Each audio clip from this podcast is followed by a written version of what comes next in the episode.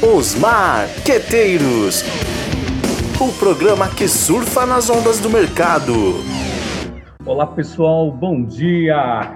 É, bom, hoje nós temos um convidado super especial aqui. Bom, antes de eu apresentar o convidado, eu vou dar bom dia para Ju. Fala, Ju, como é que tá por aí? Tudo bem? Ai, aqui tá frio, mas tá gostoso. E agora a gente está gravando pela manhã então tá aquecido o coração sabendo que vem coisa boa por aí. Tem um papo super interessante. Eu não vou dar spoiler, quem vai falar é o Macir, vai oh. apresentar o nosso convidado especial. É isso aí, gente. Então é isso aí. Eu sou o Macir Bernardo, estou aqui com Juliana Gorabi, estou com o nosso convidado especial, que é o José Augusto Nigro, sócio IBP executivo de atendimento. É isso aí, gente. Nós da Calha, né? Nós vamos falar daqui a pouco. Administrador pela PUC com pós em comunicação e publicidade pela ESPM. Quase 40 anos de mercado, gente, foi diretor de marketing em empresas de telecomunicações e TI. Opa, Ju, tem muita coisa para a gente conversar com ele, hein? Ah, atuou como consultor independente de vendas e marketing para varejo, pioneiro na ativação de projetos customizados de patrocínio esportivo e hoje sócio VP executivo da Calha Comunicações, agência de publicidade que atende clientes do mercado público e privado. É isso aí, vamos lá então, estamos aqui com o José Augusto Nigro, ou então o Zé. Zé, seja muito bem-vindo. Bom, bom dia para vocês, muito obrigado pelo convite, fico bastante é, feliz de poder participar com vocês. É, acho a, a, a, área apaixonante, né? não é, não é, é, sem motivo que atua nela há tanto tempo, né? cada dia uma novidade, a gente agora nessa revolução digital, né? temos que cada vez mais a, aprender e nos transformar para atender o mercado que não para também de se transformar. É, só queria fazer uma pequena correção, que é, é, uma, é uma confusão normal agência Calia. Né? Calia, um... desculpa. Oh, imagina, pai. imagina. Essa, essa é a coisa que mais acontece com a gente. É, a, a Calia vem do Clóvis Calia, é um grande publicitário, foi vice-presidente de criação é, do grupo Ogvi, foi nosso sócio por um tempo, hoje já não está mais entre nós, mas a gente mantém um orgulho muito grande de poder carregar o nome dele na agência, que foi um dos grandes pioneiros aí do mercado publicitário brasileiro, com é, vários prêmios, criador aí de grandes campanhas, então a gente carrega o Calia com muito orgulho. Opa, que bacana. Bom, gente, o Zé vai falar para a gente hoje sobre a profissão marqueteiro nas agências de publicidade e propaganda. Eu acho que vai ser bacana, hein, Ju? O que, que você acha? Eu acho que a gente vai ter um banho de, de muita informação, sabendo exatamente aonde a gente pode alocar um profissional de marketing dentro da agência, né, com a visão holística que ele tem de mercado e, e quais são as áreas mais indicadas para ele dentro de uma agência. E eu acho que eu já tenho meus palpites, eu já tenho as minhas apostas, mas depois a gente faz um bolão. É isso aí, Zé. Com você então, conta para gente um pouco esse mundo das agências e de que forma o profissional de marketing, enfim, como é que é essa, esse dia a dia dessa batalha que é incrível, essa batalha mercadológica. Beleza, vamos lá. É, primeiro eu vou começar com um tema aí que é, é, é bastante polêmico. É, quando, quando eu recebi o convite, né, muito tempo já que eu me formei, procuro fazer curso de especialização, e a gente fica sempre antenado. E eu falei, pô, né, falar sobre marketing, agência de publicidade, né? E você tem aí algum, alguns nomes para a profissão, né? Muita gente usa o famoso marqueteiro, né? É, mais recentemente, principalmente as universidades, faculdades adotaram um mercadólogo, né? É, e da minha época foi como a Juliana falou, é o profissional de marketing. Eu ainda prefiro o profissional de marketing, porque o marqueteiro acabou é, sendo muito depreciado aí por conta dos marqueteiros políticos, né? O, o, os profissionais de marketing político é, acabaram recebendo a alcunha de marqueteiro e isso daí trouxe um pouco de não é um desprestígio, né? Mas é, é, é acabou deixando é, ficou pejorativo o termo, né? Eu gosto muito do profissional de marketing. E o profissional de marketing, principalmente na agência e fora dele, né, fora dela, é, ele é de extrema importância. Dentro da agência, é, ele é o profissional que provavelmente vai se encaixar dentro das áreas de planejamento estratégico ou até mesmo do atendimento, né? O, o advento aí do, do, do, online, do digital, ele trouxe a figura do gerente de projetos, que na verdade ele é um atendimento turbinado, né? Ele é um atendimento que entende muito da gestão de projeto, mas também é um profissional com muito conhecimento do marketing, porque não adianta a gente focar só na comunicação é, o mercado publicitário também ele foi invadido é, nos últimos anos pelas empresas de consultoria.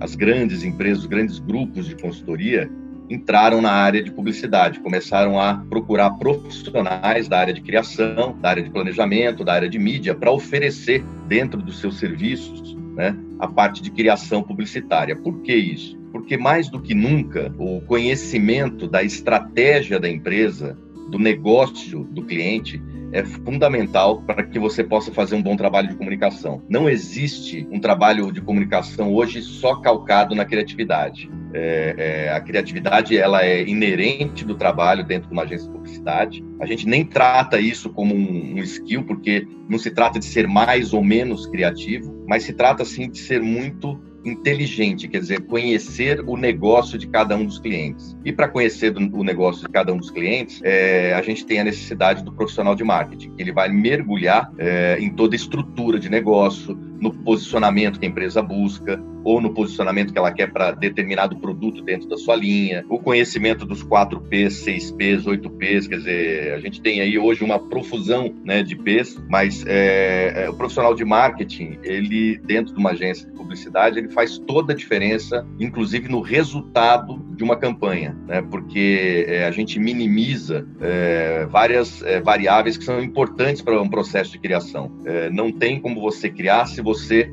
não esmiuçar o mercado, não ir olhar o que os concorrentes estão fazendo, é, não entender o que, a empresa deseja, né? E ao mesmo tempo é fundamental que a gente tenha do outro lado, né, empresas com estruturas de marketing bem estruturadas, com profissionais de marketing do outro lado porque a coisa pior que pode acontecer para uma agência é ter que sentar com uma, um cliente, com uma empresa que não tem essa estruturação e ele entende menos ainda do negócio dele. A função é, é fundamental. Muito legal. Olha só quantas. No... Quer dizer, não são novas, né? São muitas coisas daí a gente já já vinha acompanhando, mas agora, como você colocou, com o advento aí do questão digital e dessas novas tecnologias, acho que vão surgir ainda mais possibilidades, né, de possibilidades de se explorar o mercado no bom sentido, né, de conhecer. Eu gostei do termo que você usou, né, de ter inteligência, conhecimento, né? E isso um profissional de marketing, enfim, tem que estar tá no, no, no, sangue dele ali, ele tem que estar tá correndo atrás disso o tempo todo para municiar os outros profissionais, né? No caso de uma agência, os outros profissionais de criação, de publicidade. De... É, hoje, hoje, hoje as equipes trabalham é, muito juntas, né? A gente às vezes até utiliza o termo squad, né? A gente divide a agência em squads é, para atender clientes em específico, para que eles fiquem imersos e focados naquele universo do cliente, naquele mercado do cliente. É, a gente tem um exemplo dentro da Calia recente a gente é, recebeu um desafio de uma empresa de. Ela atua na área de florais, alquímicos, também cosméticos florais. E ele ia fazer uma, uma troca de marca e também todo o trabalho de relançamento da linha de produtos inclusive com é, uma, a criação de um, uma nova rotulagem, né? Ia mudar a embalagem, rótulo, e para isso foi necessário Primeiro, a gente colocou o nosso departamento de planejamento, onde lá nós temos vários profissionais de marketing, né, para mergulhar nesse universo. Primeiro, entender o universo do nosso cliente e a gente costuma trabalhar com uma, uma, uma estratégia que a gente chama de barriga no balcão. Né? O que é a barriga no balcão? Não tem como você aprender sobre o universo de um cliente, se ele atua na área é, de varejo, por exemplo, se você não for a campo e olhar o comportamento do consumidor. É óbvio que a gente tem hoje uma, uma enormidade de variáveis de dado, pesquisa quantitativa, pesquisa qualitativa, é, universo digital hoje, através das redes sociais, é, a gente consegue, com o trabalho de BI,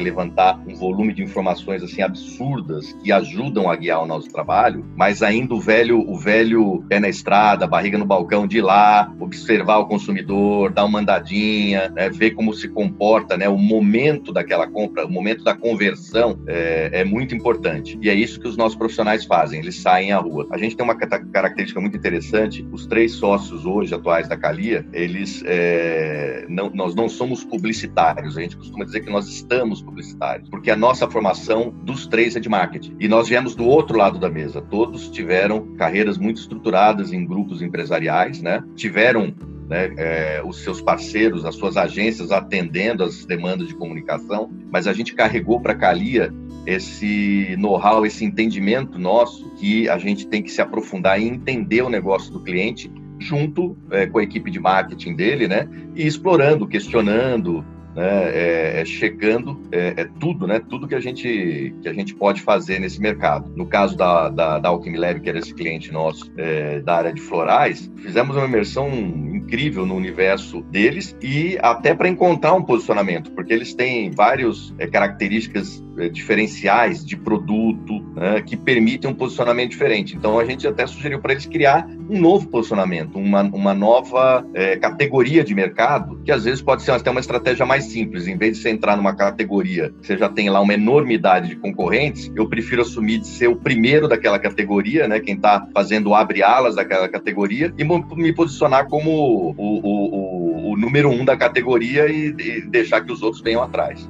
Então, a gente vê que, na verdade, assim, as agências de comunicação, elas deixam só de ser um birô de criação, elas passam a, a ser um braço uh, de, de inteligência mesmo, de mercado, para as organizações, né? Quer dizer, uh, acaba incorporando uh, uh, toda essa parte de, de, de, planejamento, até de identificação mesmo de oportunidades de negócios e até como ela vai se posicionar e como ela vai levar isso a campo, ou seja, como ela vai comunicar isso para os seus públicos, né? Então a gente começa a notar essa movimentação e essa movimentação já vem há algum tempo, é uma questão de há, uns quatro ou cinco anos já já existia essa movimentação, né? De que esse papel da agência, a agência que não não não tem se estruturado para oferecer esse tipo de, de serviço, que ela só é, é, se encontra nesse nesse perfil de criativa ela perdeu bastante espaço, né? Porque hoje ela acabou incorporando um pouco da, do, do, planejamento estratégico das organizações. Ela acaba sendo um agente fomentador de negócios, né? É, é isso, Juliana. A, as agências hoje acabam até é, fazendo a função de uma house para os clientes. Por quê? São vários fatores, né? Primeiro, o, o mercado necessita dessa inteligência. A agência que não tem essa inteligência, que não tem essas características da profissão do, do, do profissional de marketing, né? É, ela, ela tem mais dificuldade de, de, conquistar cliente e ter sucesso nas suas campanhas. É, por outro lado, né, a gente sabe que existe um, um enxugamento nas estruturas, é, até mesmo os grandes grupos, grupos multinacionais hoje, né, é, é, chegaram à conclusão que tem que trabalhar com estrutura mais enxutas. Então, boa parte desse trabalho foi repassado às agências. Não é só uma questão de a gente ter é, esse conhecimento para ajudar o cliente, né? Mas é uma, hoje é um dos serviços que a agência se propõe a fazer. Quando a gente parte para clientes já de médio e pequeno porte, onde as estruturas são menores ainda, né? Essa necessidade faz mais diferença ainda. E a gente é, tenta é, é, colocar essa filosofia nos vários departamentos da agência. Porque, por exemplo, a área de atendimento, que é uma área que dentro de uma agência ela é sempre muito bombardeada, né? O criativo fala, ah, atendimento é carregador de pasta, né? Pasta era uma coisa antiga que o atendimento antigo levava, né? Mas é, hoje eles falam que é o carregador de laptop, né? Ele fica levando coisa para o cliente, trazendo, e isso não é verdade, né? E a gente é, trabalhou em resgatar a importância, por exemplo, do profissional de atendimento, né? Por quê? Porque ele mais que ninguém está em contato com o cliente. Ele mais do que ninguém, ele vive o universo do cliente conhece o negócio dele. Então ele tem obrigação de saber tudo sobre o negócio do cliente e trazer essas informações é, para as demais é, é, equipes, a equipe da mídia, para a gente é, é, ter muito mais assertividade, né? É, da mesma forma na criação. Hoje nós temos criativos dentro da agência com formação em marketing, porque não adianta ser só publicitário, né? Ele, ele tem que ser marqueteiro também, né? Ele tem que ser profissional de marketing, tem que ser um pouco de mercadólogo para poder é, na hora que criar, né, ter pertinência do que ele está criando com as estratégias propostas pela empresa, né? Oi? Oh, não, desculpa, desculpa, eu só ia complementar. Eu só ia dizer que o papel do atendimento é só uh, entender, é só 50% do processo, é quase nada, né? Então, desculpa. Eu, e, eu, te, eu te entrego, Bernardo, os outros 50%, porque também é responsabilidade dele, além de entender, né, depois vender o que a agência criou, vender para o é cliente, né? É, é mostrar para o cliente, né? Exatamente. Do balcão. Ele acaba sendo, é, ele representa dentro da agência os interesses da, da, do anunciante e no anunciante ele defende os interesses da, da ele tem que buscar oportunidade para ambos, né? Ele tem um papel estratégico para todos os lados muito importante. Ô, ô, Zé, deixa eu te fazer uma pergunta, gente. Eu te interrompi no meio da conversa, aí, pera, daqui a pouco você retoma, senão deixa, porque tem tudo não, a ver imagina, com é esse... eu, eu, falo, eu, eu gosto de falar, então pode ah, interromper mesmo. Eu não, falo, não, tem, Vamos lá, é o seguinte, é, a gente, é, claro, uma das nossas uh, atividades né, principais aqui é tentar passar aí para essa molecada, para o povo todo aí, esses conhecimentos de marketing, é que para que ele tenha essa visão é, holística, sistêmica do todo, né, e que, que ele precisa ter isso para poder se organizar, justamente isso que você está uh, tá colocando para a gente aqui, que é, é fundamental. Geralmente o aluno o aluno ou interessado que está entrando nesse campo, ele, ele, ele, ele tem uma visão mais técnica, né? Ele quer ser um, um arte finalista, um redator, um mídia, alguma coisa, mas a gente sempre vai dizendo, olha, isso é importante. Dentro da, da Calia, vocês têm algum, alguma espécie de job rotation, alguma coisa em que vocês é, colocam uh, os funcionários, os, os novos, ou, ou, mesmo os que não são novos, os que che estão chegando na empresa para compreender esse mundo, esse universo, até para no futuro facilitar a vida dele e de vocês também? Sim, sim. Você tocou num assunto muito importante, né? É, eu acho que essa, esse desejo, né? Do, do, do desse, desse, pessoal mais jovem que está é, ou ainda estudando e começando a fazer um estágio ou que já acabou de se formar tem, é, tem esse esse glamour né, da criação, né? Eu quero ser um diretor de arte, eu quero ser um redator. Eu acho que isso é, é, é em virtude de como a, publicidade cresceu no Brasil, né? É, os grandes publicitários, os nomes, aquele glamour, aquela coisa romântica, né? Até meio boêmia de ficar virando noite, né? A boa campanha se criava em noites viradas, sem sono, né? É, e só que o mundo mudou muito, né? Antigamente, publicitário chegava na agência 11h30, meio-dia e ia embora 3, 4 horas da manhã. Quando ia embora, é, é, e a gente valoriza demais, a gente costuma dizer que existe vida pós-agência, né? Então as pessoas têm que ter suas famílias, têm que ter os seus, os seus entretenimentos, sua, sua vida social, é, e, e, principalmente a gente mostra que é, todas as áreas da agência são importantes. Então, quando a gente recebe algum profissional novo de estágio, é, ou é, um profissional que vai, mesmo que foi contratado para, por exemplo, um assistente de atendimento, né? A gente procura que ele faça esse job rotation. A gente faz a técnica, era uma técnica japonesa que eles chamavam de in your shoes, né? Fazer calçar o sapato do outro, né? Porque isso evita, inclusive, muita reclamação, né? Agência, como tem muito criativo, né? São profissionais, o próprio profissional de marketing, né? muito conhecimento, então os egos são grandes, né? E a gente tem que fazer com que as pessoas façam um trabalho quase de, de rotacional, de entender as, as agonias, né, as necessidades do outro, porque é muito fácil quando você está sentado numa cadeira, numa poltrona, falar, ah, não, esse pessoal da criação aí reclama dos prazos tal, agora vai lá sentar na cadeira do criativo, que ele tem um monte de coisa, e vice-versa, o pessoal da criação, ah, esses caras do atendimento não sabem o nosso trabalho, vai lá sentar e aguentar o cliente, né? é, é, e não usando a expressão aguentar, porque o cliente, para a gente, é ele que manda, né? ele que paga os salários, ele que faz o negócio girar. Então, mesmo errado, né, a gente costuma dizer que o nosso cliente tem sempre razão. A gente procura, às vezes, demovê-lo de um caminho errado, mas a palavra final é dele. Mas é, é, a gente incentiva assim esse, essa rotação principalmente porque as pessoas possam sentir na pele é, é, é, a, a, característica de cada departamento. É, e isso ajuda muito, porque as pessoas começam a ter um entendimento do todo.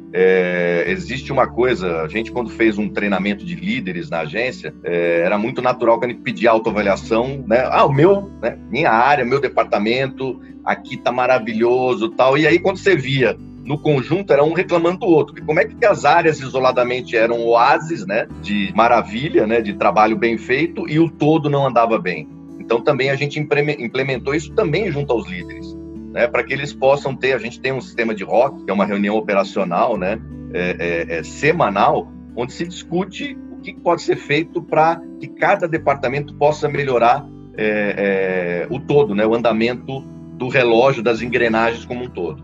Ah, muito bacana, gente. Estamos aqui então com José Augusto Negro, Zé da Calia. Que legal, gente. Nós vamos passar para o próximo bloco, então, aqui. A gente já já continua aí com vocês. Cai na prova, cai na prova.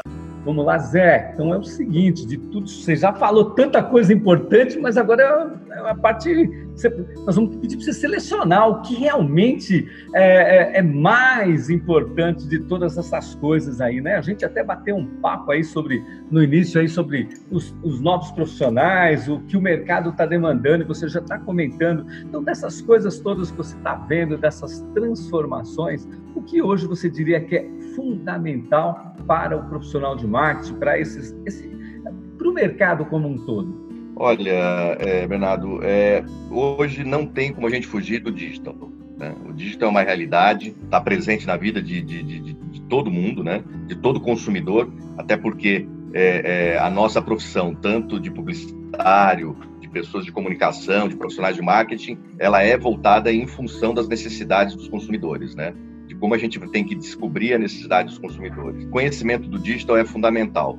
Né? É, tem que fazer uma imersão completa. É, é, um, é uma área que é, está em constante transformação. Todo dia a gente tem uma novidade, uma ferramenta nova, né? É, e a gente tem que entender como essas ferramentas do digital podem colaborar com esse trabalho do profissional de marketing, principalmente no planejamento estratégico. Como a gente consegue é, é, selecionar informações, por exemplo, na hora que a gente está criando um produto, que a gente vai lançar um produto novo, que a gente vai posicionar um serviço, né? Falando não só falar de produto, né? Mas a gente atende clientes que vendem serviços, né? Vendem produtos e, e as ferramentas digitais são muito importantes para entender é, a necessidade dos consumidores, né? O que o consumidor quer. Tem uma frase famosa do Steve Jobs que é, falou ninguém ninguém ninguém sabia o que era o iPhone, ninguém sabia que precisava dele até ser apresentado a ele, né? Então você cria um produto, né? O produto não foi criado é, é, pensando né, no, no, fazer o design bonito, né? Foi estudado tudo, né? Muita pesquisa para entender o que cada consumidor gostaria de ter é, num device de, de mobile, né? Num, num telefone móvel, né? Que poderia ajudá-lo no dia a dia. É, e aí se mostra o trabalho, por exemplo, até do profissional de marketing, que vai levantar essas informações, vai fazer essa coleta de informações. E outra área que a gente acha muito importante é a área do neuromarketing. É, a Calia ela já vem aí há uns oito anos investindo muito é, em técnicas e, e, entendimento de neuromarketing. Falando de uma forma resumida, o que é o neuromarketing? É uma ciência que estuda o comportamento do ser humano e que ela tem um mandatório que basicamente 85% das decisões é, do ser humano elas são emocionais e só 15% racionais. Então a gente tem que estudar muito essa questão emocional, né? De como a gente também pode é, é, colocar dentro do trabalho do marketing e do trabalho de comunicação de uma agência, né, a, a, a questão emocional, né, como é que a gente pode atender o lado emocional dos clientes. Legal. Essa história que você falou do. Você tocou no nome desse tal de Steve Jobs, depois nós vamos querer saber um pouco mais aí, porque alguém contou pra gente uma história aí. Mas isso é no nosso próximo bloco aí que nós vamos falar. Hoje a gente tem visto muito o pessoal falar de ciência de dados e de utilização é, dessas ferramentas aí é, por muitos profissionais aí. Isso também é, um, é, uma coisa importante que vem surgindo. Zé, como é que vocês veem isso, essa, essa questão de, é, de mineração de dados, de analisar toda essa quantidade todas de informação que cresce exponencialmente, né? Que a gente perde até o controle das coisas que estão uh, que aconteceram ontem, né? É, é, é, essa, essa é, uma, é uma área muito importante, é, mas ela, ela tem que ser bem gerenciada, né? Tem que ter um trabalho de gestão é, muito bem feito. Por quê? Os dados estão disponíveis na rede, né? É, você falou, usou uma expressão certa, né? É, mineração desses dados, né? A gente tem que entender e determinar o que minerar, né? Porque os dados são muito diversos, né? Então também eu entendo que faz parte do profissional de marketing, né, dentro de uma estrutura de planejamento estratégico da agência, junto com os profissionais de BI, os profissionais de monitoramento, né, montar os modelos, né, adequados à necessidade, à demanda de cada cliente ou de cada campanha que é, está em curso, né.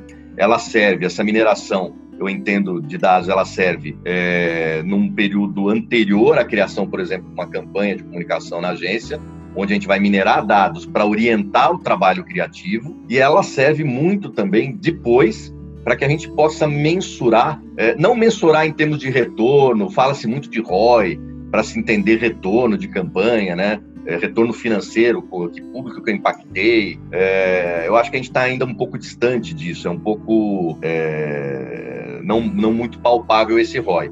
Mas a gente pode sim, através de um trabalho de pesquisa de dados, de mineração de dados, entender se os caminhos da comunicação estão corretos, né? A gente cria, por exemplo, campanhas é, é, no online é, com versões AB de, de, de textos de campanha, para públicos diversos, né? E a gente vai é, mensurando durante a campanha e fazendo as correções de, de, de, curso, de rota. Se a gente vê que tem lá um, um post foi colocado nas redes sociais que não está performando, né? A gente tem tempo hábil, né? Com essa mineração, com, com essas informações que a leitura desses dados nos traz, de corrigir a, a, a rota é, é, da campanha e ir criando peças mais adequadas ao perfil dos diversos públicos públicos que a gente quer atender. Bacana, muito bacana. É, não é fazer apologia à tecnologia, mas a tecnologia tem é, ajudado a gente aí no, no, nosso dia a dia, né? Hoje tem, tem contribuído. Ó, a Ju acabou de voltar, agora ela saiu para dar um passeio e agora ela voltou aqui. Fala, Ju! Ah, vocês estavam falando de mineração de dados e tudo mais, é, é interessante, né, como a tecnologia ela veio efetivamente para contribuir uh, nas campanhas, né? Então, na, a gente acaba tendo uma inserção também de um profissional interessante aí que são os, os engenheiros dentro das, das agências de comunicação, né? Dando todo o suporte para marketing. E, e, assim, a, a, o que a gente observa é que a, a gente está tendo uma inserção também dentro da, da, das agências de comunicação do papel do engenheiro, né, do, do, do engenheiro de tecnologia, e que veio aí para para incrementar bastante essa área. Então, eu queria que você falasse um pouquinho dessa, dessa, dessas habilidades né, do profissional de marketing também, até que ponto ele se envolve na tecnologia ou se ele só é um demandador mesmo para essa área. É, ele, ele, ele, ele vai um pouco além da de, do, de ser um demandador, né? porque não adianta só você demandar, você tem que acompanhar. Obviamente, é um mercado muito novo, né? É um mercado muito especializado, né? Essa, essa profissão do, do, do engenheiro de dados, do, do profissional de BI, e, e, às vezes é muito difícil a gente conseguir acompanhar é, a, a, complexidade disso tudo, mas a gente tem que ter sim um bom entendimento para que a demanda seja feita de forma correta e que a gente possa acompanhar, até porque é, para se setar uma ferramenta, né, é, é precisa de uma orientação é, não apenas técnica, né, mas de conhecimento, né, é, e do entendimento também do plano estratégico do cliente. É, então, assim, a, a função do, do, do, profissional de marketing é fundamental para que a gente possa é, auxiliar os engenheiros de dados, é, todo esse pessoal da inteligência né, de, de, de, digital, a utilizar as ferramentas, extrair das ferramentas o melhor resultado para a gente é, orientar a, o direcionamento das campanhas. É mais ou menos o, o que a gente tinha uh, comentar, comentei anteriormente, né? Não fazer apologia à tecnologia. Na verdade, ela é uma ferramenta que está aí para nos ajudar. É, ainda nesse assunto, né, que nós falamos agora há pouco aí sobre buscar os dados, ter essa visão sistêmica, é, é, eu, eu tenho, eu vejo às vezes que há uma certa dificuldade de algumas pessoas, de alguns profissionais, de, de, de diagnosticar, de compreender o problema antes de resolver o problema. O pessoal já sai querendo resolver, dar a resposta do problema antes de compreender qual é a pergunta direitinho e tudo mais. É, vocês têm isso no dia a dia de vocês? E pessoas mais empolgadas, assim, que, enfim, que já trazem a solução antes de, de, de se de fato tirar uma fotografia completa do, do, do, do, do problema, vamos dizer assim? Olha, na, na Cali a gente já evoluiu um pouquinho, porque a gente não dá muito mais espaço para esses arroubos aí, essa ansiedade, né? Eu acho, tem um, um dos meus sócios, ele fala assim, você quer ter dor de barriga, não comeu a melancia ainda, né? Vamos comer a melancia para ter a dor de barriga depois. Então a gente é, é, procura principalmente ter bastante tranquilidade, serenidade, né? A, a, nossa equipe ela já tem um entendimento que as soluções não são simples. As soluções são não complexas também, mas elas têm que ser pensadas, elas têm que ser testadas, elas têm que ser discutidas, elas têm que, elas têm que é, é ter um, um embasamento é, é, de informação, um embasamento de principalmente de inteligência. É, a gente às vezes usa a mão, por exemplo, do, do artifício da, das pesquisas, né? Quando você apresenta uma campanha é, publicitária para qualquer que seja o tema, embasado numa pesquisa, é muito difícil alguém contestar o que você está apresentando. O resultado da pesquisa, a não ser que seja uma pesquisa mal feita e que tenha alguma distorção, né? Mas isso é muito difícil acontecer. É, é, ela expressa o que o mercado pensa, o que o mercado quer. Então, quando você é, consegue agregar essas ferramentas, e aí também entra né, de volta o digital, né, quando você carrega também com uma pesquisa de dados que o digital te entrega. É, hoje o trabalho né, do, do, planejamento estratégico dentro da agência, é, ele, ele o briefing do cliente ele é muito importante. Né? A gente não faz uma boa campanha com um briefing ruim. Tanto que a gente não aceita briefing enquanto a gente não considerar que o briefing está bom. Se precisar fazer vários debriefs com o cliente, a gente faz. Até que a gente entenda que o, o briefing que está chegando ele está completo e vai nos ajudar. Só que uma vez tendo o briefing em mão, né, a gente inicia um outro processo, que é o, o, processo que a gente chama de inteligência de mercado, é o, é o planejamento estratégico de inteligência. Aí a gente vai trabalhar para entregar para a criação né, os insights criativos. Né? Hoje é muito difícil, dentro de uma agência, a criação chegar lá com a, com a ideia, lampadinha, né? tive uma ideia, resolvi. É, é, não é mais assim que funciona, não. Não que não aconteça, né? A gente tem aí profissionais de criação fantásticos, com uma bagagem enorme, que ele possa ter um grande insight criativo. Mas mesmo tendo esse grande insight criativo, ele tem que ser moldado e encaixado dentro do planejamento estratégico e dos insights, né? É, todo, todo, todo, esse trabalho de planejamento, é, ele entrega várias é, é variáveis que tem que ser colocado na campanha. É, uso de, algumas, de alguns verbos, uso de algumas é, palavras-chave para que a gente possa chegar ao consumidor da forma mais adequada possível.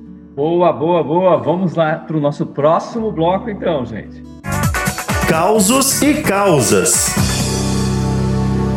Muito bem, estamos lá no nosso bloco Causos e Causas. Zé, a gente queria que você contasse para a gente, então, algum, algum caos aí, né? Alguma história interessante que você é, enfim, você vivenciou ao longo dessa longa carreira aí de sucesso é, como executivo aí na área de, de, de, de, marketing, de publicidade e tudo mais? Ah, né, a, a, a, estrada, a caminhada é longa, né? E o que, que acontece, né? Quanto mais longa fica, a memória fica mais curta, né? Então a gente acaba não lembrando tanto de, de tantos casos. Até porque os, os causos a gente costuma esquecer rápido, né? A gente gosta de pa pa passar para os processos que são mais, mais suaves, mais tranquilos. Acho que tem, um, tem um, uma demonstração interessante do que a gente está falando em termos de, de, do profissional de marketing, né? do conhecimento do todo, do conhecimento do planejamento da empresa, do planejamento estratégico, posicionamento de produto, é, política de preço. A gente, eu tenho, não é nenhum caso, não é nenhum caso da nossa agência, é um caso contado um dos nossos sócios, que é o presidente da agência, Humberto Pandolfo. Humberto é um profissional de mercado com uma experiência muito grande. Ele foi presidente da, da, da Elma Chips, Pizza Hut, ele que trouxe a Pizza Hut para o mercado latino-americano. Foi presidente da Kaiser, cervejaria Kaiser. E ele tem lá um caso muito interessante que ele fez uma concorrência para escolher as agências que iriam atender a conta de comunicação da cervejaria Kaiser, né? e convocou grandes agências tal. E como toda agência de publicidade, né? A gente costuma dizer que o nosso mercado às vezes tem muito gelo seco e purpurina, né? Faz, né? As campanhas de apresentação de concorrência é um, é um, é um show quase, né? E só que ele tinha uma, uma pergunta, né? Que ele fala, é uma perguntinha ali do, do bolso de dentro do paletó, né?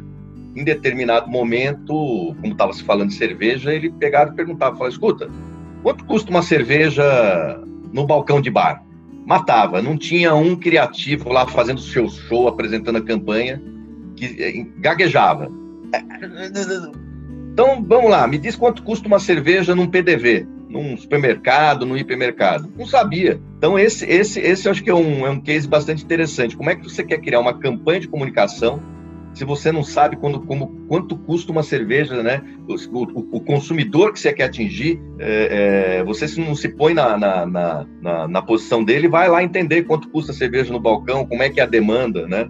É, nós fizemos, nós participamos de uma concorrência de uma grande cervejaria, é, infelizmente não, não levamos a conta, não por questão criativa, até a nossa campanha foi considerada melhor, foi em questão aí de ajustes de custos de serviços, custos de campanha, é, mas a, a, nossa campanha toda saiu de um trabalho grande que a gente fez na agência nós colocamos todos os profissionais da agência, todos, quando eu falo todos, até a nossa mulher da, do café e da limpeza saiu com uma pranchetinha e foi andar na rua. Então, nós botamos equipes é, é, levantando informações é, no balcão de bares de rua, lanchonete, barzinho, é, barzinho de balada, supermercado, hipermercado, né? E a pergunta era para entender como que o consumidor perdia a cerveja. A gente tem aí um exemplo grande da, da número um, né, que saiu de um gesto do pedido. Quando você está num bar, você fala, ó, mais uma, né, mais uma. É, e aí saiu a expressão da número um, né, que era da, da mais uma. É, então, é, são, são situações onde a gente mostra cada vez mais que esse trabalho de inteligência tem que estar permeado dentro da agência. Campanhas que a criatividade não, não contou. Que contou foi o que a gente conseguiu extrair do consumidor no ato do consumo, na hora do consumo, né? É, são os insights, né, que a gente sai buscando por aí, vai aprendendo aí com o consumidor. É verdade, a gente tem visto muito mesmo é, profissional de gabinete. O cara senta lá e vai tomando as decisões, mas aí ele não sabe a decisão que ele tomou, ele não sabe nem qual é a necessidade real do cliente e ele vai soltando lá as coisas.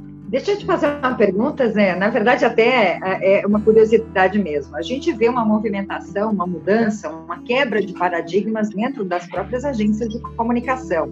A, a gente sabe que a, a, publicidade ela acaba fazendo uma, uma construção social bastante importante. Ela ajuda nessa construção e, e ou reforçando estereótipos ou quebrando esses paradigmas. E a gente, uma curiosidade é dentro desse mercado é, quer dizer, é, essa observação ela tem que vir de fora, né? Ou melhor, dentro das agências tem que estar atentos, é, tem que estar atento para essas movimentações que a própria sociedade vai vai é, vai mostrando, vai apresentando. E, e como isso é transportado para dentro das agências? É, é, no momento de apresentar uma campanha que muitas vezes ela é equivocada até no próprio briefing, né? Que isso pode gerar eventualmente algum tipo de ruído aí com, com uh, uh, entre o anunciante e o próprio, próprio público. É, Juliana, o, o, o isso é, é, uma, é uma verdade que a gente vive no nosso dia a dia, né? É, não existe campanha que dê solução para briefing errado. É, ponto de partida errado, você não consegue fazer um trabalho correto, né? É por isso que a gente investe tanto, é, estressa essa questão de briefing com os nossos clientes, né? É, às vezes existe um, um pudor ou uma falta de humildade de não perguntar. E isso dentro da agência a gente tem procurado trabalhar muito. A gente pergunta, pergunta, pergunta, pergunta para estressar é, é, o entendimento, né? Porque às vezes o cliente quer fazer uma campanha é, e nem ele sabe é, é, o que ele quer. Falando de causas aí, acho que a gente pode ilustrar bem isso. A gente teve um caso aí mais antigo na agência, que era uma empresa, ela era dona de uma marca de água que a característica dele é, era uma marca com vários concorrentes é, e ele precisava comunicar. Ele colocou que ele precisava comunicar para aumentar as vendas, a distribuição dele. E aí nós começamos a fazer pergunta de distribuição para ele, mas como é que é a tua distribuição? De mercados é, onde você é forte? Num primeiro momento ele ficou muito é, receoso, porque ele falou, não, esses dados são meus, que vocês querem saber? Eu pedi para você criar uma campanha, e ele queria fazer uma campanha nacional na Rede Globo uma campanha nacional na Rede Globo. E a gente foi puxando, puxando, puxando informação, até que a gente mostrou um chat para eles, chamamos, né, convidamos é, é, o dono para uma reunião e falou: ó, primeira coisa, você quer fazer uma campanha na Globo? Bacana. Você vai me entregar aí um, uma quantia bastante grande de dinheiro, eu vou ficar feliz. Você vai ficar muito irritado, porque você não vai ter resultado, e vai achar que eu te enganei. Como aqui a nossa função não é te enganar, é tentar entender e atender a tua necessidade, né? E a gente fez uma explanação mostrando que ele era muito forte na distribuição é, é, na região sudeste, então que não fazia o menor sentido ele fazer uma campanha nacional, é, até porque ele não tinha braço de distribuição é, na maioria dos, da, das outras regiões, né? É, outra coisa que a gente entendeu, né, é que a TV era o pior veículo para ele fazer uma campanha, que o veículo mais adequado pela característica do produto dele, né, que é um commodity, água, né, é, e ainda mais é, é, o público que ele ia atingir não é o, o, o, consumidor final, né, mas sim o distribuidor, né, o distribuidor que vai colocar a água dele para venda, né? Então a gente partiu para uma estratégia de trabalhar é, com rádio. né, com comunicador, porque quando você. O rádio hoje ainda é um veículo muito forte apesar da concorrência com, com, com, as ferramentas, com os veículos de digital, é, o rádio hoje, com, a, com, o fenômeno do trânsito, dos condicionamentos, quem está dentro do carro está ouvindo rádio ou ouvindo música, ou ouvindo geralmente os programas de notícia, né, os noticiosos. E aí a gente trabalha com o comunicador passando a mensagem do cliente, porque esses comunicadores têm uma força de credibilidade, né? É, muito é, consumidor é, é, é, é entrega credibilidade na palavra desses comunicadores, né? E o cliente ficou meio desconfiado. Ele falou: não, mas não estou entendendo. Eu estava aqui querendo passar uma verba aqui de 10 milhões, e você vem me dizer aqui com uma verba de um milhão e meio eu resolvo, né? Onde vocês vão me, me sacanear aí? Eu falei, não, você que está se sacaneando com a falta do entendimento do teu próprio negócio, né? Então, é, é, é, é dessa forma que a gente traz essas características de entender o consumidor, entender o briefing e jogar isso para dentro da agência. E entregar o que ele precisa, né? É, seria, seria até cômico, né? se não fosse trágico, né? Isso que você está contando para gente, que é o que, que é engraçado o, que a gente tem visto isso. Eu, eu pensei até que é, a amostra que eu tinha era um pouco viciada, mas é, eu vejo que algumas empresas até de sucesso e tudo mais, é, é sucesso em, em áreas de operações e até de vendas, mas a sofisticação que eles têm de marketing, de mercado, é, é, é, muito reduzida, né? Curiosamente, ou seja, é, deu, dá a impressão que o, o negócio que ele está, é, como eu diria, suporta desaforos, por isso que ele está tão bem. Mas numa situação de maior competitividade, é, poxa, teria problemas graves. É, não, não, não generalizando muito, né? Mas a gente entende, né, que do outro lado da mesa tem um profissional de marketing, né? Ele tem um ego, né? E é muito bacana você falar para os teus amigos, mostrar, ah, não, minha campanha está na Globo, minha campanha está em tal lugar, na TV, e nem sempre é o local mais adequado para que ela esteja, né? E nem a forma, às vezes, né? É, hoje existe uma modernização, é, é, os canais de TV hoje estão é, é, oferecendo para a gente opções de, de, de, veículo, de conteúdo, de expor conteúdo é, muito diverso, né? Uh, os grandes canais de TV hoje, quase todos abriram suas plataformas digitais, né? Nós estamos aí na época do streaming. É, como entregar, né? A gente tem outras formas de entregar. É, o fenômeno digital, a gente sabe que, é, principalmente a moçada mais jovem, ela muda de meio a cada cinco segundos, em média. Ela vai do, do, do celular para o laptop, do laptop para a TV, da TV para o celular, ela fica migrando né, de, de device de forma muito rápida. Então, como é que eu faço para colocar minha mensagem é, é, é, onde que ele consiga ver, que ele consiga ter acesso à minha mensagem? Uma, antigamente a gente tinha na TV o antigo efeito zap, que era o pessoal ficar mudando o canal, né? Hoje você tem a mudança do device, né? Eu estou toda hora mudando de meio onde eu estou buscando informação, né? Então existe também um trabalho de inteligência, né? É, qual aí a inteligência de mídia, né? Aonde eu vou conseguir impactar, né? Ou como eu faço para cercar, como a gente cria aí uma, uma teia de aranha para que o consumidor não tenha muita saída, né? Aonde quer que seja, eu vou vou estar tá presente ali ele vai de alguma forma me ver, né? É interessante, porque uh, eu acho que esse é o grande desafio hoje do anunciante uh, na, no posicionamento de marca, é uh, essa multi, essas multitelas e multiplataformas aí de mídia, né? Porque e a não fidelidade a cada as mídias, né? O que a gente percebe muito nessa geração, eu queria até que você comentasse isso, Zé, é, é, é que a, a, gente vê que essa geração ela ela está muito antenada no digital e ela esquece das mídias tradicionais, o quanto ela é importante dentro desse contexto de posicionamento de marca, de construção de imagem, e, e também diversificação da própria, da própria mensagem. E eu queria que você falasse um pouquinho disso e, e, depois eu queria até contar um caos aí, se der tempo, eu tenho um caos aí interessante para contar. Oh, Juliana, muito bem abordado, muito, muito, bem abordado, porque hoje é um grande desafio é, é, é como a gente entender e trabalhar no, no digital. É, é, o digital ele traz um fenômeno de imediatismo. Então, a primeira coisa é que é, se você não tiver uma comunicação de relevância para aquele público, porque às vezes o que é relevante para mim não é para você, não é para o Bernardo, né? Então, é primeiro identificar o que é relevante para cada consumidor, para cada público-alvo. E a outra coisa é que são mensagens, são, é, é, é só, tudo short message. Então, às vezes, as pessoas leem só o title, é, é, é, é headline. Ele lê o headline, já faz o entendimento. Ninguém, ninguém clica mais e lê notícia inteira. Então, hoje a gente tem os pautistas, que eles são especializados em criar as chamadas, né? É, a gente volta àquela era, tinha um jornal antigo em São Paulo, chamava Notícias Populares, que brincava que espremia, saía sangue, né? Era um mensagem lá, é, morreu engasgado com palito. Aí você ia ver que era um crime terrível, que o cara tinha sido furado tal. Mas o, o título chamava tanta atenção que levava a pessoa a ler.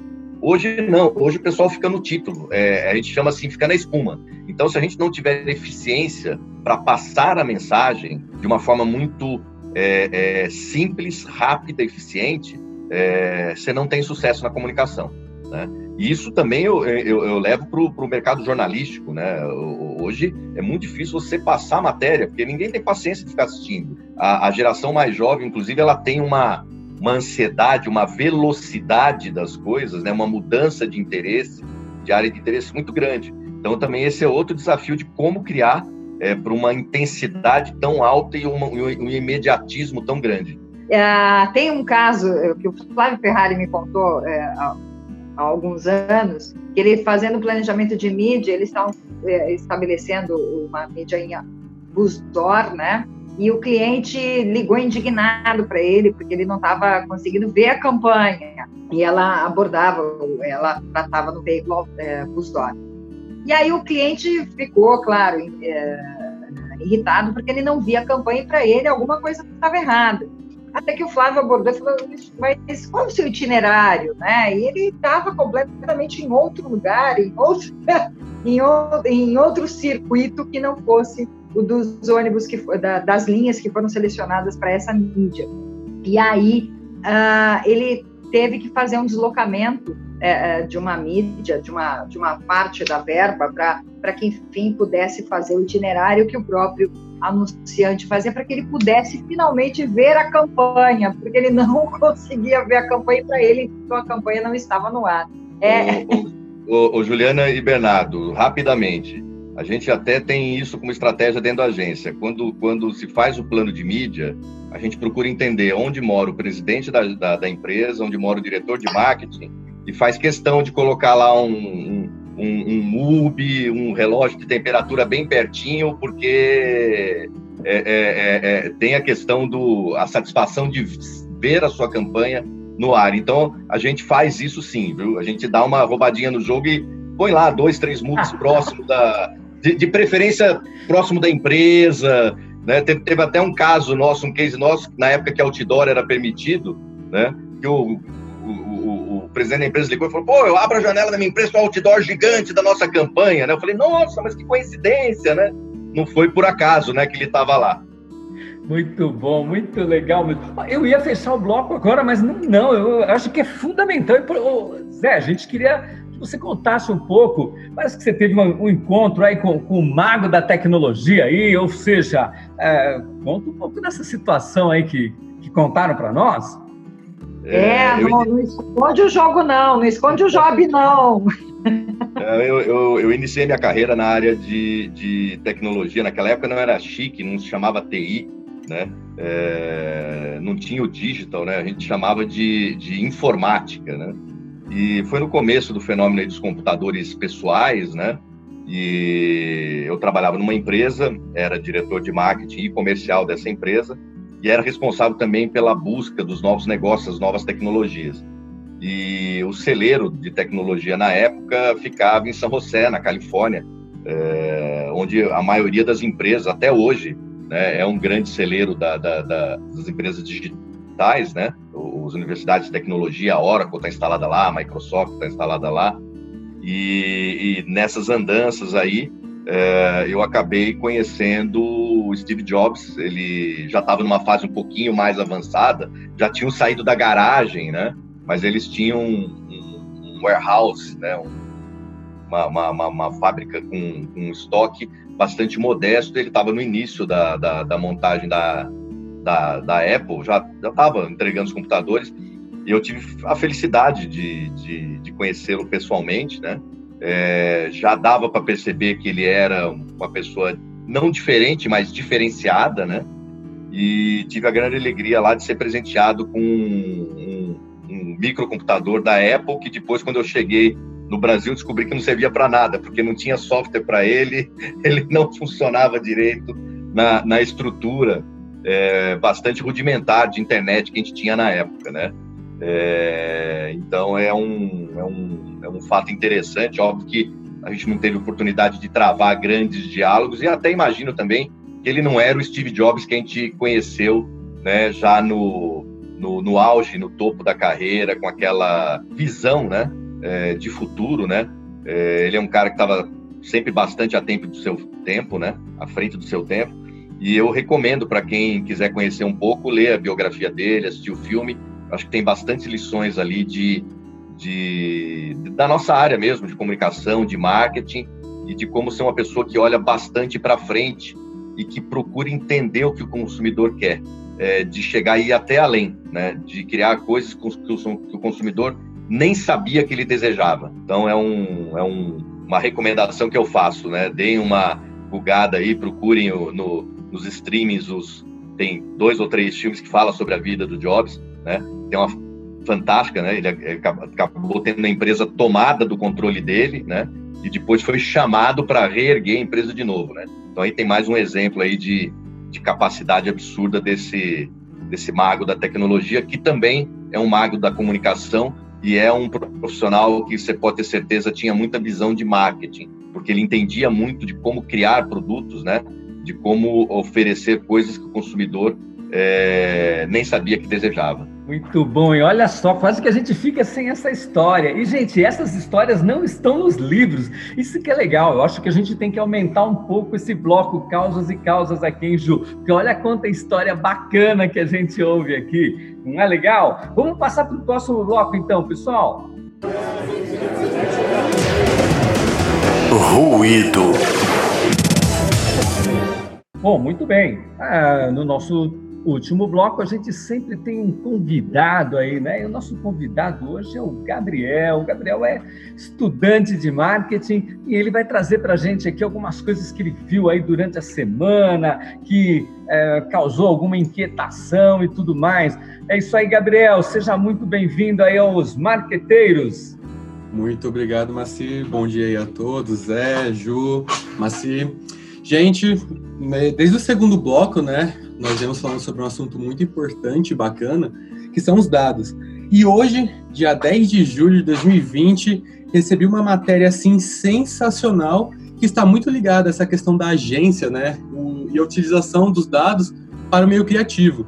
É, no segundo bloco, o Zé falou super bem sobre essa questão de saber usar os dados e como é importante para ter um diferencial, né? E a matéria que eu li hoje foi a respeito de uma empresa brasileira chamada Winning, que ela criou uma plataforma que basicamente processa vídeos. Então vamos lá, é, temos diversas plataformas que têm vídeo, né? Como Twitter, Instagram, TikTok, Facebook, YouTube.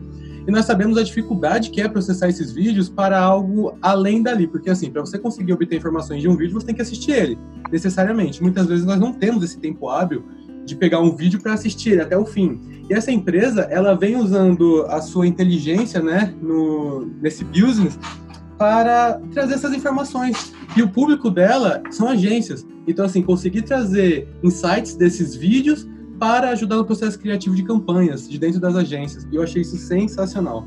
Uh, Zé, vocês têm algum processo assim de sondagem de mercado para ver o que, que, anda acontecendo por aí e, e, tudo mais? Olha só o que o povo está fazendo aí nessa mais uma garimpagem de dados aí de informações, né? A gente estabeleceu um processo, é, infelizmente a gente não conseguiu implementar em São Paulo. Nós temos escritório em São Paulo e Brasília. Nós atendemos algumas contas é, públicas é, do governo federal e temos um escritório bastante grande em Brasília. Um escritório não, agência inteira montada.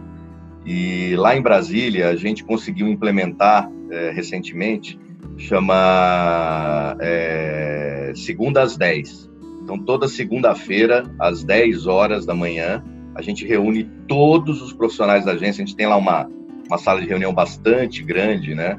é, que consegue, obviamente que não fica todo mundo sentadinho, mas são 20 minutos que a gente oferece é, para que cada profissional da agência, dentro da sua área, é, traga e compartilhe é, as novidades do mercado.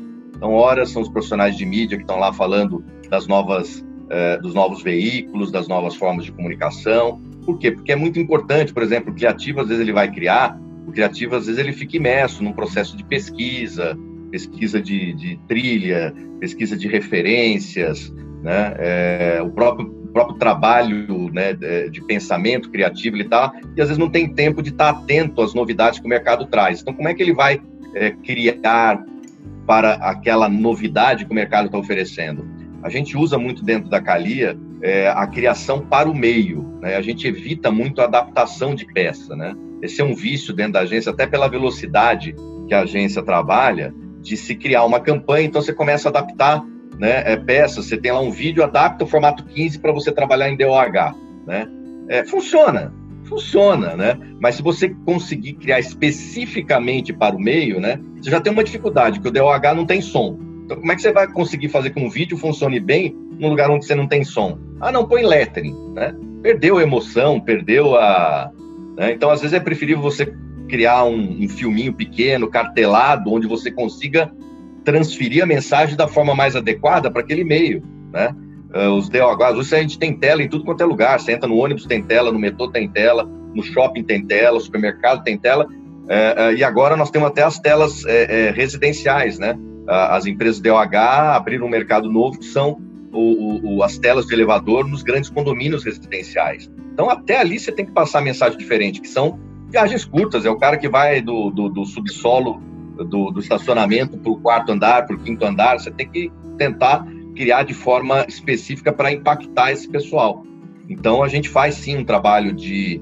É, é, a gente estimula que todos os profissionais da agência tragam essas novidades. E uma outra coisa que a gente faz também, é, nós temos um outro dia, que é na, é, são as sextas-feiras, aí é um período um pouquinho maior e para público mais específico, onde a gente convida profissionais né, é, de veículos. Então, a gente chama o pessoal do Twitter, o pessoal do Facebook, do Google, uh, da, da, da, das redes de TV, é, é, de jornal, né? Uh, porque hoje todo jornal não está não, não tá mais só baseado no impresso, né? Todo, nós temos o, o, o, site, o digital do jornal, né?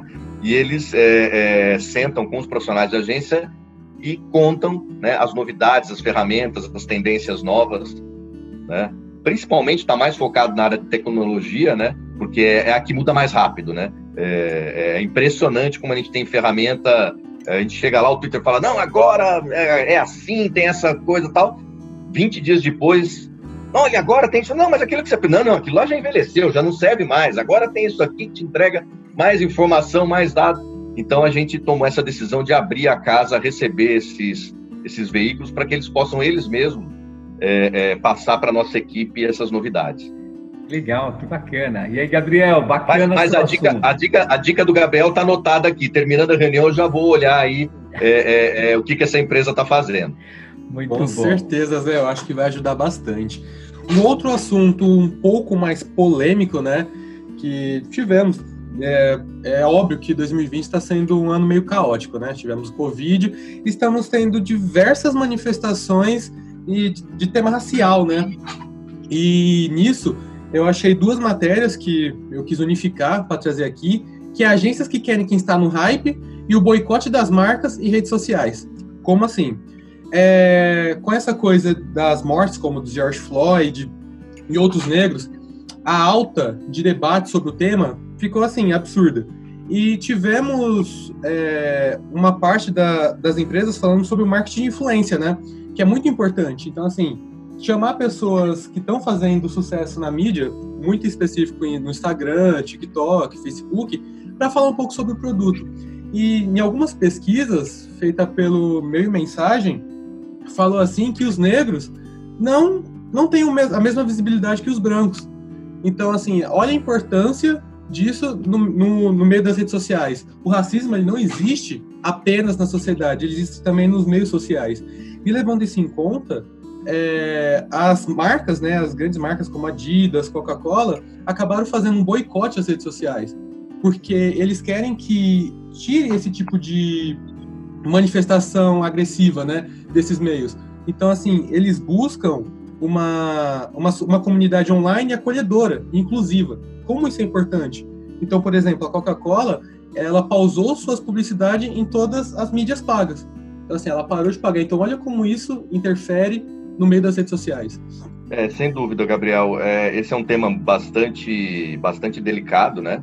É, quando a gente fala de racismo, é uma coisa que a, a, a humanidade já deveria ter superado, né? Nós, não somos é, traduzidos em cores, né? Nós somos é, seres humanos, né?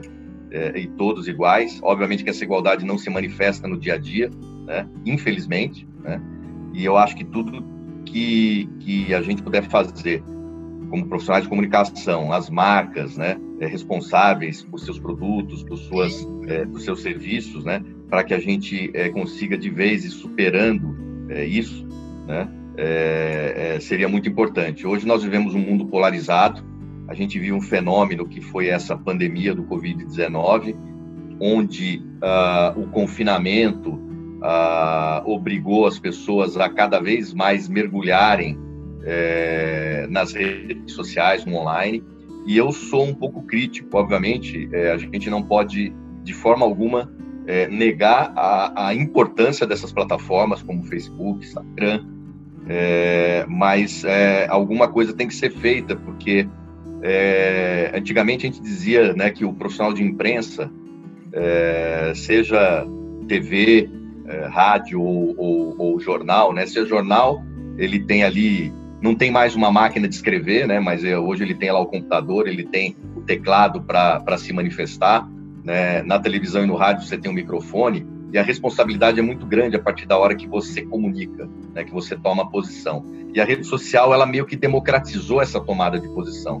E complementando esse, como a gente atende pontos do governo, né? Ontem um assunto na nossa área de governo foi o bloqueio que o Facebook realizou em algumas redes que eles consideraram é, rede de divulgação de fake news.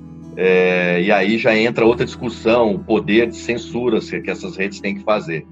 É, eu acho que tem que se ter muito cuidado é, no que se comunica nas redes sociais. É, eu sou um, um, fã do poder das redes sociais, do poder do online, né, que ele te dá de comunicação, de você conseguir levar a mensagem, mas eu acho que a gente tem que trabalhar algum, algumas normas, né, alguns marcos de respeito, né, é, para que evite realmente a divulgação de conteúdos indevidos, né? Também caímos num outro problema, né? Quem é que vai classificar o que é indevido ou não? Não é uma tarefa fácil, mas a gente está vivendo um, uma mudança na forma de comunicar e, e, eu acho que a gente tem que ser muito responsável.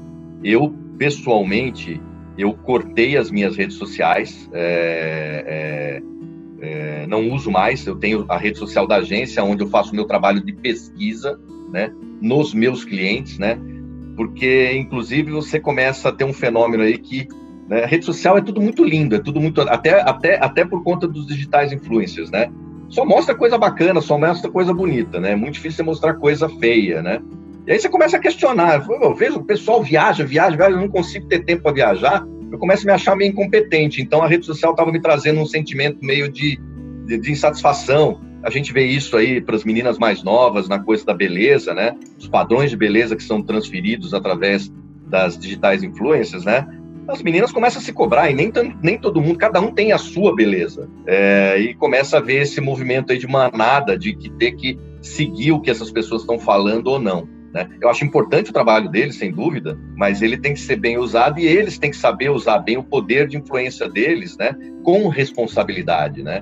Nós vimos aí recente no, na pandemia digitais influências que perderam contratos aí poupudos é, por conta de participar, fazer festinha é, no meio de um momento de isolamento. Óbvio que cada um, cada cabeça uma sentença, a responsabilidade é dele, mas é, no papel que ele tem, né, ele é uma uma pessoa pública, né? É, a partir da hora que ele tem lá a sua rede social, a sua, o seu número de seguidores, não são poucos, né? Ele tem que pensar que tudo que ele faz, tudo que ele fala, é, gera um reflexo para esses seguidores. Então, precisa ver se as pessoas estão preparadas. A velocidade que as coisas acontecem é tão grande que não é nem por maldade, às vezes as pessoas não sabem como lidar com isso, né? E a gente tem que ter muito cuidado. Na agência a gente toma é, é, bastante cuidado na utilização dessas ferramentas. É óbvio que não tem a sombra de dúvida da importância e da necessidade delas, são ferramentas importantíssimas para a comunicação, é, e eu acho que precisa aí de um, de uma, uma, uma, um auxílio de todos, desde os usuários até as pessoas que utilizam as redes como meio de trabalho, as plataformas, né, de se chegar num denominador comum, comum para que a gente tenha é, uma moderação um pouco mais efetiva nas redes. Bom, pessoal, a conversa tá sensacional, mas chegou, chegamos ao fim aqui, né? Então eu. Ah! É, pois é. Bom, queria agradecer muito é, José Augusto Nigri, o Zé, né, que esteve com a gente aqui, bateu esse papo sem, espetacular. Eu adorei. Olha quanta coisa a gente ficou conhecendo aqui. Eu vou passar para a Ju dar as últimas palavras, para o Gabriel, para se quiser também falar alguma coisa, e depois pedir para o Zé dar a palavra final dele aí para a gente fechar os marqueteiros, fechar com chave de ouro os marqueteiros dessa semana. Fala, Ju! Olha, eu fico super feliz, agradeço, Zé, pela, pelo papo, né? não digo nem aula, embora seja uma aula para a gente aprender. Uh, é, com você, com a tua trajetória profissional, com a tua experiência e contar para a gente um pouquinho dos bastidores e aquilo que o mercado também enxerga num profissional de marketing, como ele pode ter uma oportunidade dentro de uma agência, quais seriam aqueles uh, os maiores as maiores competências que ele deveria ter e desenvolver, aprimorar algumas habilidades para poder ingressar dentro de uma agência. Acho que foi um papo bastante produtivo e queria agradecer mais uma vez a, a, ao Macir, ao Gabriel e agora ao Zé por essa oportunidade de estar aqui aprendendo sempre, né? Como o Zé disse, a gente aprende sempre e a gente aprende com todo mundo. O Gabriel, cada vez que traz, cada vez que uma, um discente acaba trazendo algumas informações novas, traz esse, esse frescor do mercado e que a gente acaba uh, tendo que se aprofundar e conhecer, a gente acaba conhecendo. Eles nos impulsionam também a aprender para nos mantermos o quê? Atualizados, né? Enfim, a gente precisa estar sempre aí antenado com o que está acontecendo. Eles então, trazem ruído para a gente, que é o nosso último bloco. Gabriel, alguma coisa para só queria agradecer mesmo a oportunidade aqui de estar conversando com vocês, né? Eu tive a felicidade de trabalhar diariamente com o Zé, então, assim, poder escutar ele falando um pouco mais sobre o business e sobre essa vida das agências, que é um tema interessante para nós, estudantes de marketing, publicidade e propaganda, e essa área de, eh, de comunicação. Então, assim, gratidão por essa oportunidade e, sinceramente, eu gostaria que meus amigos escutassem isso daqui para entender um pouco mais sobre a agência, porque muitas vezes as pessoas já me perguntaram, ah, como que é e agora eu tenho algo palpável para mostrar para eles. Ó, escuta isso daqui que vocês vão aprender um pouquinho mais e espero que te incentivem a continuar, continuar nessa caminhada, que não é fácil, mas é muito gratificante, né? Então, o que eu gostaria de deixar aqui é gratidão por essa oportunidade. Bom, eu, eu agradeço da mesma forma a oportunidade, foi um papo delicioso, é, foi uma honra poder participar aí com vocês, é, é compartilhar um pouquinho, é, não vou dizer nem de conhecimento, né, do nosso dia a dia, da nossa vida, da nossa visão, como é que a gente encara é, essas áreas, a área do, do, profissional de marketing, né? Como, elas, como ela interage com a, com a comunicação, com a propaganda, né? É, foi muito gostoso é, a gente poder estar junto aí é, nessa troca de experiências, nesse bate-papo muito gostoso. É, desejo sucesso para vocês nos, nos, nos próximos é, podcasts aí. Vou acompanhar agora, já estou com o canal aqui, mostrando que né, a gente aprende, né? É sempre muito bom ouvir é, o que as pessoas têm para contar, para falar, porque é uma forma de a gente crescer, evoluir, se manter atualizado, né? É, então, é, só tenho a agradecer pela oportunidade e fico à disposição de vocês para o que for necessário, tá bom? É isso aí, um grande abraço. Apresentação: Macir Bernardo e Juliana Gorabi. Produção técnica: Gabriel Cavalcante. Edição: Miguel Martins. Arte e locução: Tainá Orosco e Débora Coelho. Os Marqueteiros o programa que surfa nas ondas do mercado.